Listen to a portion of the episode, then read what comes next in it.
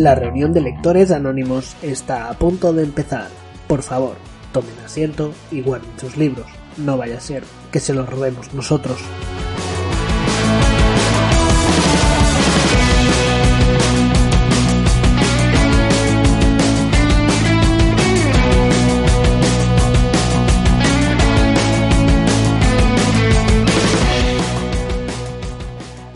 Os doy la bienvenida a una nueva reunión de lectores anónimos, el podcast para adictos a los libros. Primero de todo, antes de empezar, mm, felicitaros eh, el año a todos, a todas aquellas personas que nos escuchéis. Y también, ¿qué tal estás, María? Feliz año. Feliz año, Cristian. Pues nada, empezando una vez más con los podcasts. Y después de fiestas se tiene que preguntar, ¿te has comprado, te han regalado, te han llegado mágicamente muchos libros?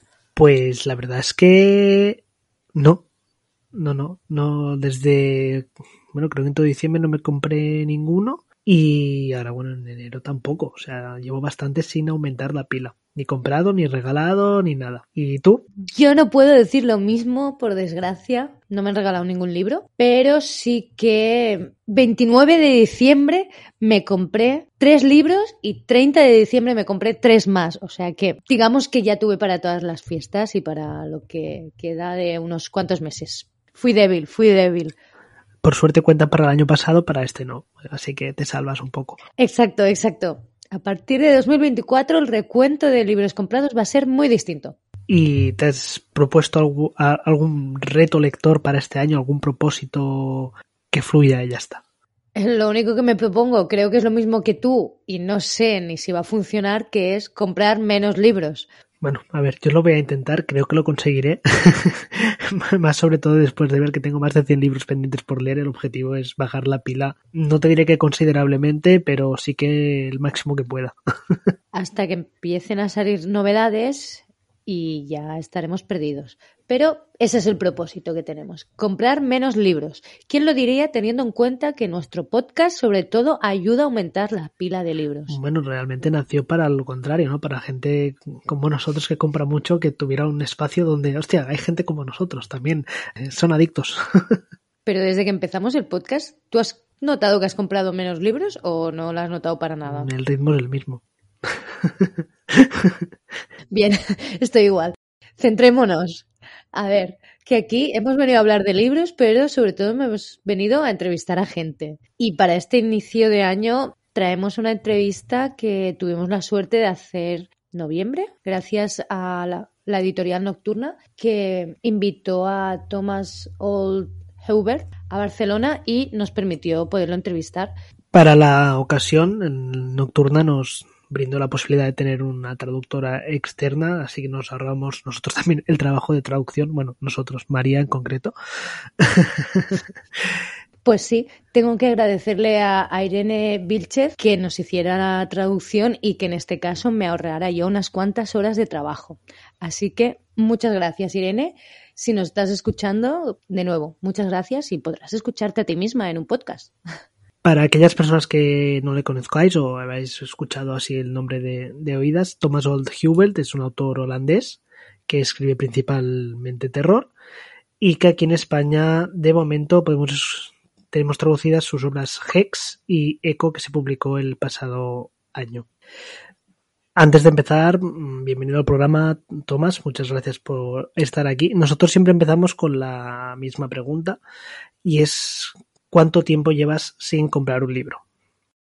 It was two days ago. Yeah, it was uh, bef um, before I got here. Um, there is, uh, we've just moved to France. And the thing about French bookstores is they don't have a lot of books in English, but every now and then you can find a few. And so I bought the new Stephen King novel because I didn't have it yet, but I bought it in English.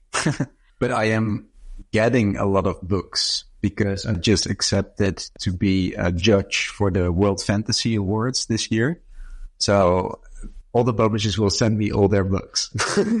¿Cuándo fue la última vez que, que, compré un libro? Pues fue hace dos días, sí, antes de, llegar aquí. Porque hace nada nos hemos mudado a Francia y en las librerías francesas pues no tienen casi ningún libro en inglés. Solo tienen algunos Entonces, el que me he comprado ha sido el último libro de Stephen King. Pero estoy recibiendo eh, muchos eh, libros porque acabo de aceptar eh, ser juez para un premio internacional de fantasía, así que todas las editoriales me envían libros. Y ya entrando en materia de tus libros, primero hablaremos de Hex, que es tu primera novela y que ya hace más tiempo que está publicada aquí en España. En los agradecimientos del libro explicas que lo de las historias de terror te viene de los cuentos de brujas que te contaban de pequeño. ¿Qué te hizo quedarte con el género en lugar de tenerle miedo, entre comillas, y apartarte de él? I was raised with storytellers. Uh, I think it's one of the most important thing in the development of any child to have storytellers. And I was very lucky. I had an uncle and a grandfather who told me bedtime stories and they were always the good stuff. You know, like they didn't tell me like Bambi or anything. They, they told me Bram Stoker's Dracula when I was seven or The Witches by Roald Dahl when I was eight. Should have probably done it the other way around. um, and I mean, they always told me the creepy stories and I was fascinated by them because sometimes life is creepy. And even as a young child, you get to experience that. My father died when I was really young. So death was part of, you know, our house, our family. And I soon learned that the only way I mean, because I experienced death as something that was alive, that was in the attic where we lived, and it was in a dark place between like the laundry room and and and, and the washing machine. It was like this dark place where it could come out and grab me or my sister as well. And I soon learned that the only way to beat death and beat the monsters of real life was to actually tell these kind of stories, because in these kinds of horror stories, they are about normal people facing abnormal things and facing dark things. And sometimes they prevail and sometimes they beat the monsters. Me siento muy afortunado de haber eh, crecido con grandes eh, contadores de, de, historias. Creo que eso es muy importante en el crecimiento de, niño. Tuve la suerte de, crecer con las historias de, mi tío y de mi abuelo. Y la verdad eran, eran muy buenas historias, no, no, no era cualquier cosa. Por ejemplo, cuando tenía siete años, me explicaban la historia de, de Drácula, de Bram Stoker. Y pues eso, eran historias espeluznantes. Yo la verdad crecí fascinado, porque la vida realmente también es, es espeluznante a veces. Los niños experimentan ese tipo de, de, historias en su propia piel. Es mi caso en el que tuve que enfrentarme a la muerte de mi, de mi propio padre cuando, cuando era muy pequeño. Y entonces la muerte era algo que nos acechaba tanto a mí como a mi hermana, pues por ejemplo, en cualquier sitio de, de la casa, incluso en, la habitación de, de la lavadora. Aprendí muy, muy pronto que estas historias también nos servían para luchar contra la muerte y contra las los monstruos, que estas historias son historias de gente normal que a veces logran vencer a los monstruos y en cambio pues otras veces no. En el final de Hex explicas que cuando se publicó tu novela en inglés cambiaste varias cosas, entre ellas la ambientación. De repente sucede en un, en un pueblo de Estados Unidos en lugar de en tu Holanda natal.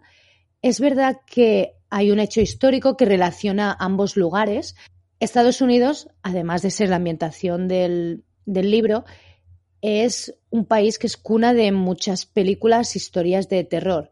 ¿Crees que una historia como Hex gana en una ambientación típica de terror americano para un público más extenso?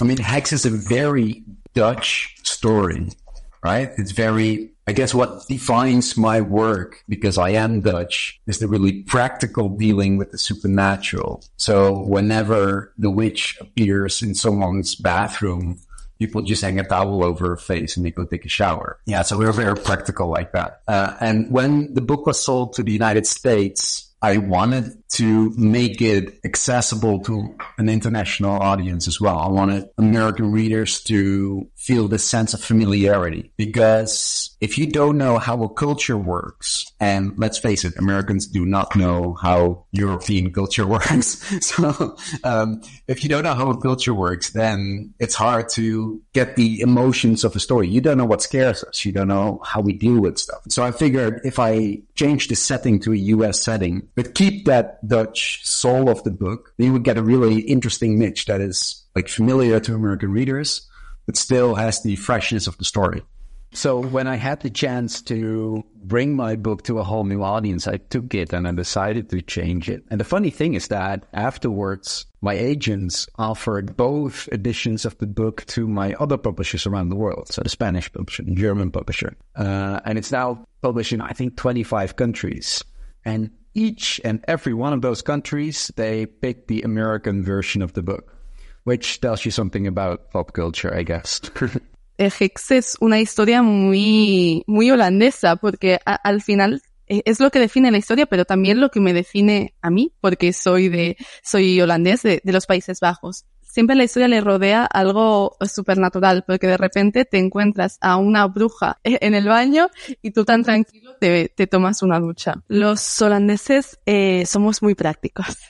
Mm, cuando se tradujo eh, para los Estados Unidos, yo lo que quería era hacer eh, mi historia más accesible para todo el mundo, ¿no? Para que las personas de, Estados Unidos también tuvieran eh, más familiaridad con ella. Y entonces, cuando sabes cómo funciona la cultura en Estados Unidos, pues no, no saben mucho cómo funciona la, cultura europea. Y por lo tanto, a lo mejor era más difícil para ellos empatizar con las emociones que, que se transmitían en, en ese libro, porque no saben lo que nos da miedo yo creía que transportando eh, mi historia, pero manteniendo esa alma eh, holandesa, eh, iba a conseguir una mezcla interesante, ¿no? Para que también la gente de Estados Unidos pudiera empatizar con esta historia. Pues cuando tuve la oportunidad de llevar mi libro a una audiencia más, más grande, pues decidí eso, cambiar la, la ambientación. Y lo divertido es que mis agentes pues ofrecieron las, las dos versiones al resto de, editoriales, ¿no? Tanto la, la, holandesa como la americana. Y lo curioso es que ahora que ha sido publicada en 25 países, todos ellos eh, han decidido usar la, la versión estadounidense. Y creo que eso dice algo de la cultura pop actual.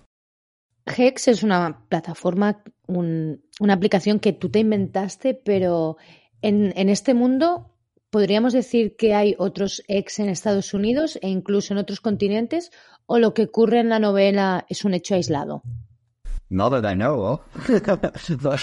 um, no, I mean, I thought it was, again, like I come from a very practical background. So when I figured, so there's this town that's haunted by a witch and she's there all the time. Every day she roams the streets, comes into people's homes, stands next to your bed, staring at you how would people deal with a situation like that in reality? Of course, we would have apps on our phones where we check her, right? And we'd follow her. Uh, of course, we would have this monitoring center that would, you know, uh, track her where she is. Uh, of course, there would be very strict rules. Of course, you get a division in the society between the conservative and the more pro- progressive, idealistic younger people and the conservative older people that um, that to divide a town like that. So I went from a very practical perspective. I, I think that's how people would actually react in reality to a supernatural phenomenon. Eh, no que yo sepa. Eh, como decía, yo tengo pues eh, un, un, background, un bagaje eh, mucho más práctico. Y entonces cuando se me ocurrió la idea de, de hacer una, una ciudad en la que había una bruja siempre, la cual te acechaba cada día, en la cual estaba al lado tuyo eh, de, de, la cama mirándote fijamente, me, me preguntaba eh, qué, haría la gente en realidad, ¿no? Y se me ocurrió entonces que, que podría haber una aplicación en el, en el teléfono que, que la siguiera, ¿no? Que viera exactamente dónde estaba, que la localizara. Y también que hubiera unas eh, normas estrictas sobre cómo comportarse con, con ella. Y también que habría una, una división en la ciudad entre dos polos bastante opuestos, la gente más mayor, más conservativa, y por el otro lado, pues gente más joven, eh, más realista, y, estos polos eh, dividirían completamente eh, la ciudad. Como decía yo, yo soy más, más práctico y me quería, me quería imaginar cómo sería una reacción real a este fenómeno sobrenatural. Tanto en Hex como en Echo da la impresión que los humanos o la misma realidad son peor que cualquier posible fenómeno paranormal. ¿Qué opinas sobre eso? ¿Es necesario el componente fantástico para crear terror o necesitas combinarlo con elementos reales? I am fascinated by how normal people can sometimes do really dark things. uh, it's a very scary concept to me because, you know, when something bad happens in society, you know, like a terror attack or, you know, a couple of years ago, there was that pilot from the German airliner that crashed his plane in the Alps, uh, committing suicide, but taking 150 people with him. I'm always thinking, what drives people to do these kinds of things? Because they all started as young, innocent people as well. So can I be driven to something like that if the circumstances are right? You know, that's a very scary thought because we all would like to say that in extreme situations we would remain rational and we would act normal, but you cannot really say it, right? So that idea scares me. So yes, the the people are usually the real monsters. There's always supernatural stuff in my books, but the people are the real monsters. And it's funny because in Hacks, people are always really scared of the witch, right? And she looks freaky with the stitched up eyes and all that stuff. But in the end, she was not the evil part in the book. Yo estoy completamente fascinado por lo que llega a, a, la gente normal a hacer, las, hacer cosas de, de, lo más oscuras, ¿no? Y es algo realmente preocupante, algo espeluznante. Porque, por, por, ejemplo, cuando algo malo pasa en la sociedad, como ataques terroristas, por ejemplo, hace un par de, de años que un, un, avión de una eh, compañía alemana, pues el, el piloto de, de este avión estalló el, el, avión y se suicidó, pero se llevó por, por delante a 150 personas más. Y eso hace preguntarme qué lleva a la gente, ¿no? A hacer este tipo de, de cosas. Porque esa gente siempre ha empezado siendo personas inocentes. Y eso también me hace preguntarme a mí mismo si en las circunstancias adecuadas también haría este tipo de cosas. Y eso es lo, más espeluznante de todos. Porque siempre decimos que en, circunstancias extremas nos comportaríamos de forma racional, de forma normal, pues que nadie puede decir eso. Y lo que me da miedo realmente es que la, la, gente normal son los monstruos, de verdad. Aunque incluya elementos sobrenaturales en mis novelas, quien realmente son los monstruos son la gente normal. Y lo que me, me hace gracia es que en Hex eh, todo el mundo está asustado eh, por la bruja, ¿no? pero al, al, fin y al cabo ella no, no era la parte, la parte mala, la parte maligna del libro. En los agradecimientos de Eco comentas que fue difícil ponerte con esta novela debido al éxito que había tenido Hex anteriormente. ¿Qué supuso para ti el éxito de tu novela y el hecho de saber que para la siguiente muchos más ojos iban a estar puestos sobre ella? ¿Qué sentiste al recibir esas buenas opiniones de la crítica y además provenientes de, autores consagrados de, del género?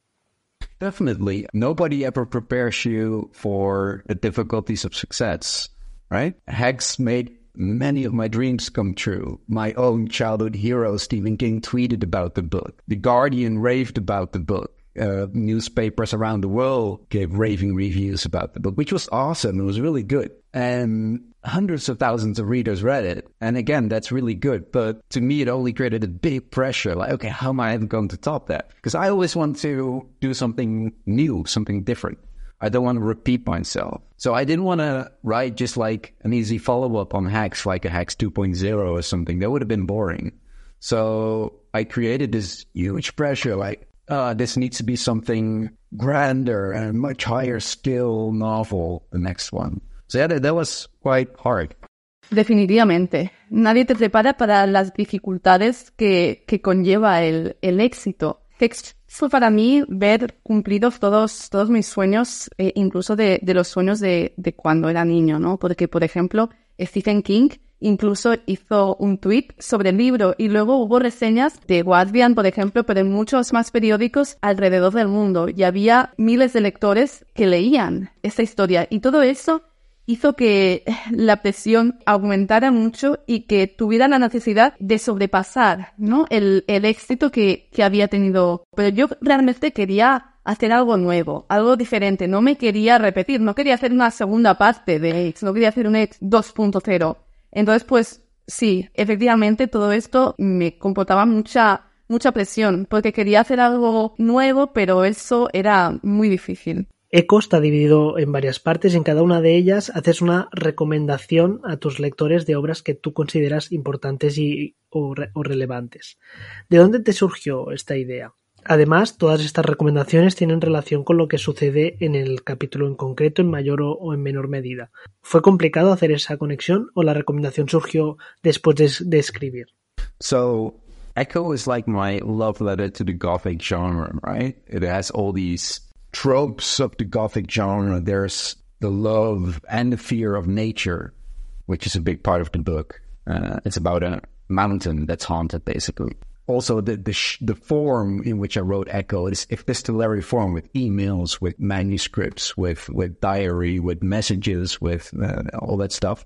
It's a, a, classic Gothic form of telling stories. So I thought it was a good good idea to pay a homage to like the classic works of Gothic fiction, both old and new, because there are some new works in it as well, and get a title of that. Which, funnily enough, many of those titles really draw back at nature, right? So like like Wuthering Heights is perfect title. The Mountains of Madness by Lovecraft. Again, they, they all fit so well for the story. So I start each each chapter with that title and then an epitaph from the book uh, that says something about what's going to happen. I thought it was a good way to pay homage to my own heroes.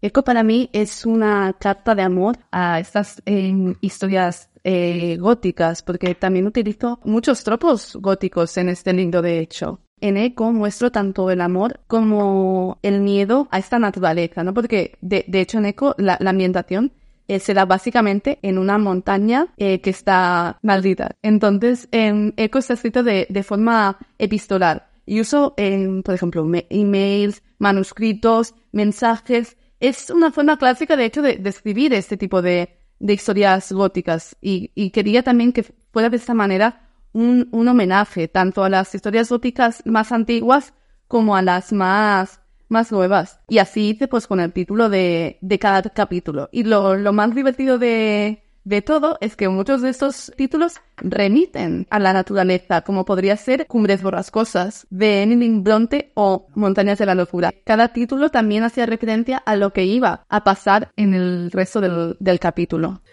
La historia de Eco tiene relación con la montaña Maudit. Mm, dado por supuesto que es la montaña Mont Maudit de la realidad. ¿Hay parte de verdad en lo que cuentas o es todo invención tuya? ¿Crees que tu historia podría alentar en el futuro leyendas oscuras sobre esa montaña?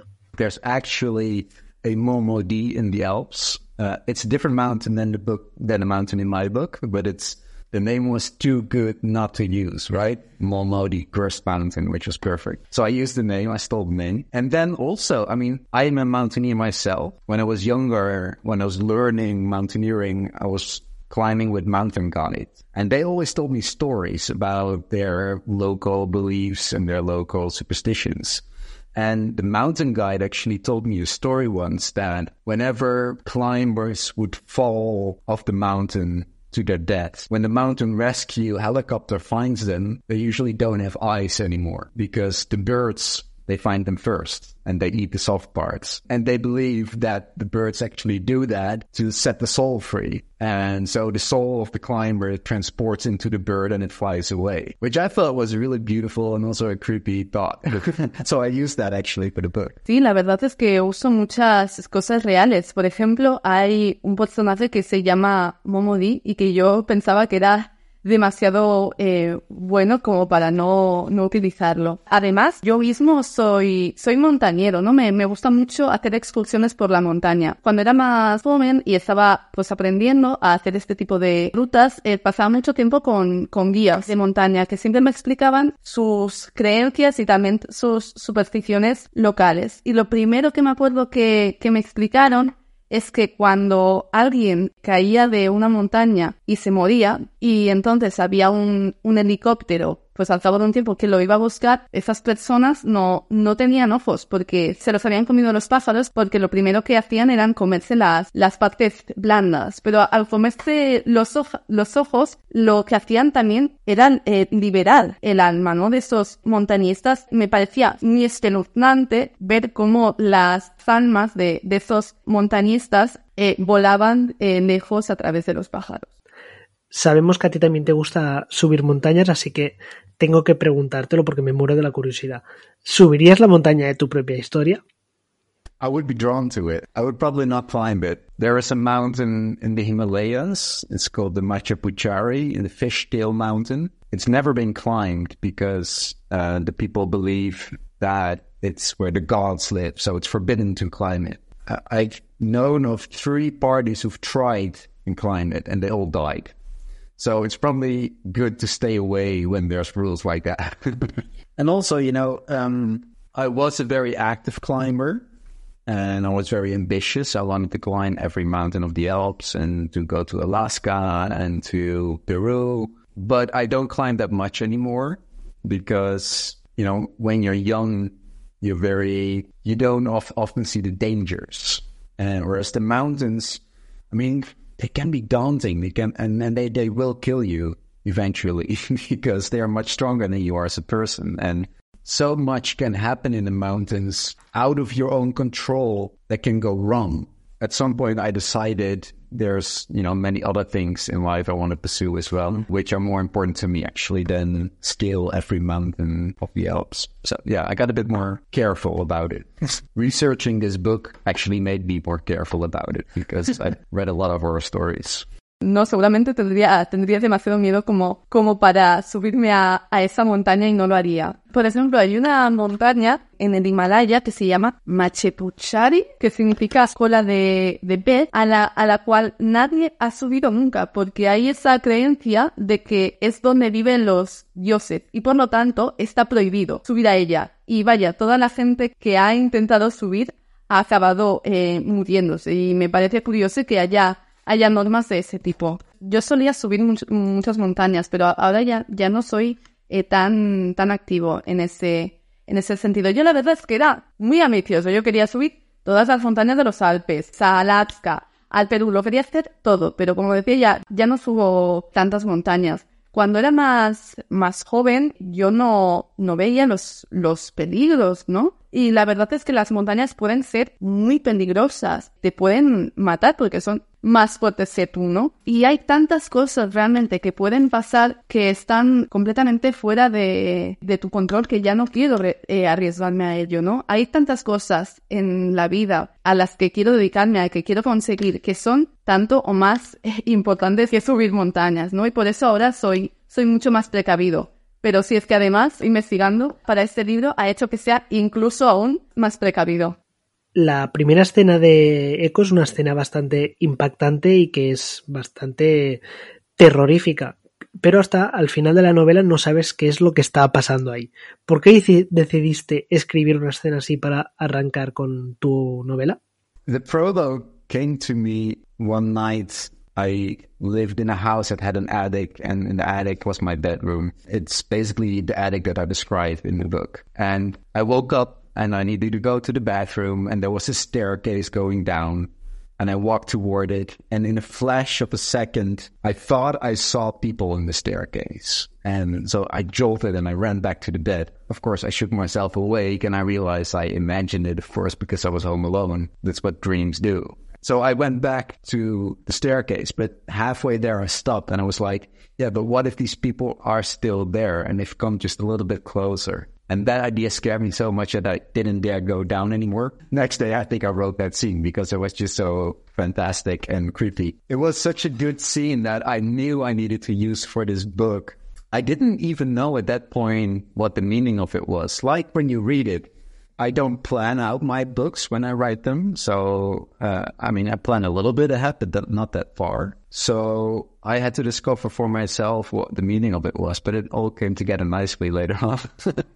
pues el, el prólogo eh, se me ocurrió eh, una noche. Porque el, el ático que, que, describo en el libro es en realidad donde yo vivía. Esa habitación que está en el ático era mi habitación. Y entonces quería ir un momento al baño y cuando me acerqué a las, a las escaleras, en un flash, en un segundo, como había pues gente que estaba subiendo y, y realmente yo sabía que eran imaginaciones mías porque estaba solo en casa, pero es que ya no me volvía a atrever a bajar las escaleras porque ¿y si había esas personas que se estaban acercando realmente, ¿no? Y me asusté tanto que no, no volví a bajar las escaleras hasta el día siguiente. Entonces me parecía una escena tan buena que yo tenía claro que la iba a usar para el libro. Lo que no tenía claro era el, el significado, porque yo cuando, cuando escribo un libro, pues la verdad es que, que no planeo, solo tengo un poco claras las cosas que, que voy a decir. Entonces lo que yo quería hacer con esa escena era descubrir qué, qué significaba. ¿Qué supone para ti escribir terror?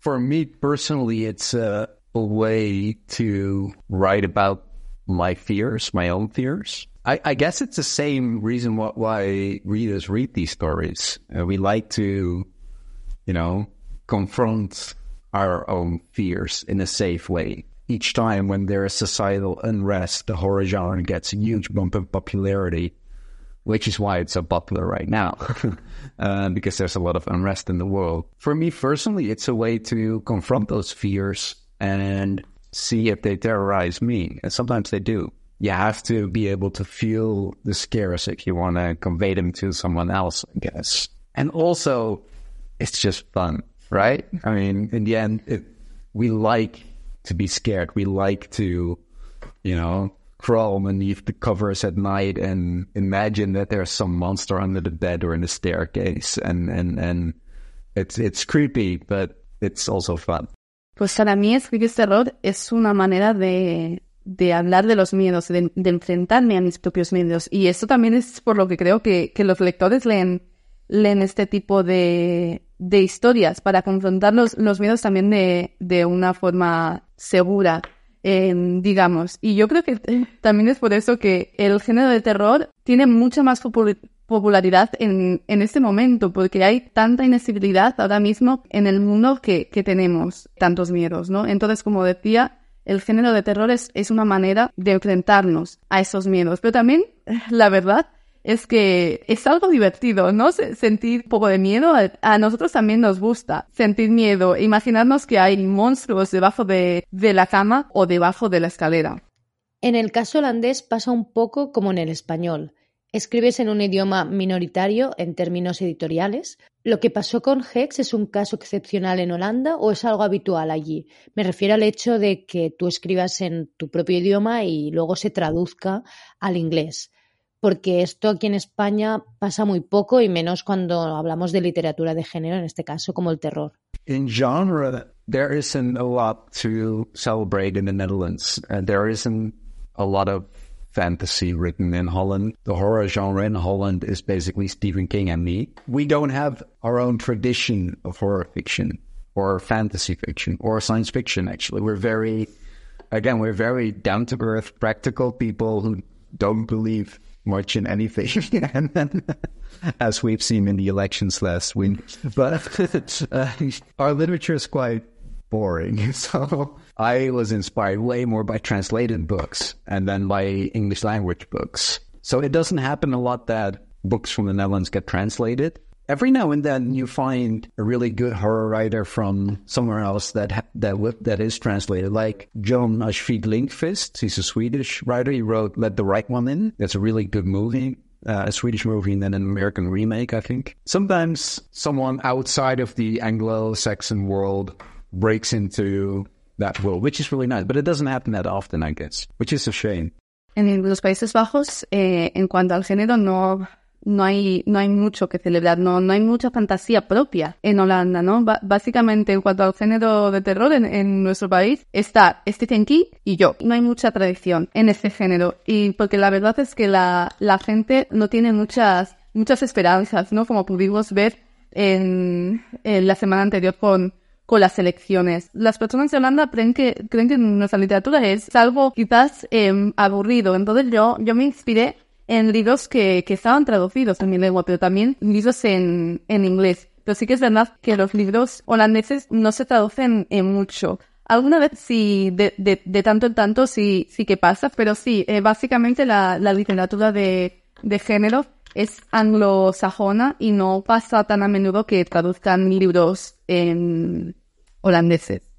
Preparando esta entrevista te hemos stalkeado un poco el Instagram y hemos visto que el próximo año te, te casas y que además quien oficiará la boda es nada más y nada menos que Catriona Ward. ¿Será una boda estándar o será terrorífica con ella como maestra de ceremonias?